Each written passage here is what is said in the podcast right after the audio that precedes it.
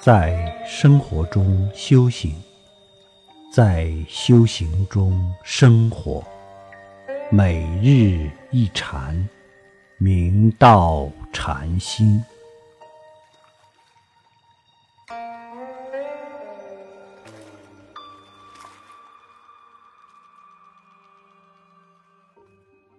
有一位居士到寺院礼完佛后，便到课堂休息，才坐下来。就听到一位年轻的知客师对在旁已非常年老的无德禅师道：“师傅，有居士来了，请上茶。”不到两分钟，又听到那位年轻的知客师叫道：“师傅，佛桌上的香灰太多了，请把它擦拭干净。拜台上的盆花别忘了浇水。中午别忘了留居士用饭。”这位居士只见年老的无德禅师在知客师的指挥下，一下子跑东，一下子往西，实在看不过去，就问无德禅师道：“老禅师，知客师和您是什么关系啊？”老禅师非常得意地答道：“他是我的徒弟。”居士大惑不解地问道：“既然是您的徒弟？”为什么对您如此不礼貌？一会儿叫你做这，一会儿又要您做那。老禅师微笑道：“我有这样能干的徒弟，是我的福气。信徒来时，只要我倒茶，并不要我讲话。平时佛前上香换水，都是他做。”我只要擦一擦灰尘，只让我留信徒吃饭，并不需我去煮饭烧茶。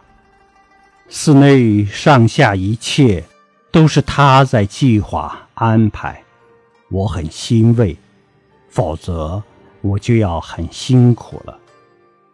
信徒听后仍不甚了解，满脸疑惑地问道。不知你们是老的大还是小的大？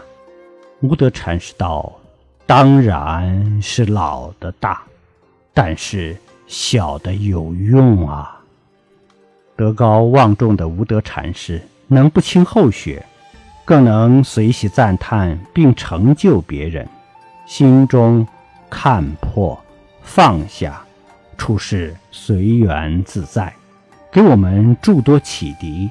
是学习的殊胜榜样。功高我慢是世人的通病，在修行人中也十分常见。尤其是有了一定影响力的修行人，有的也会因自己的声誉而生功高我慢心，轻视后学之人。修行人放下利养相对容易，放下名闻就相当难了。放不下铭文，就会轻视后学。若能不求铭文，或虽有铭文而能心空放下，便能远离我慢。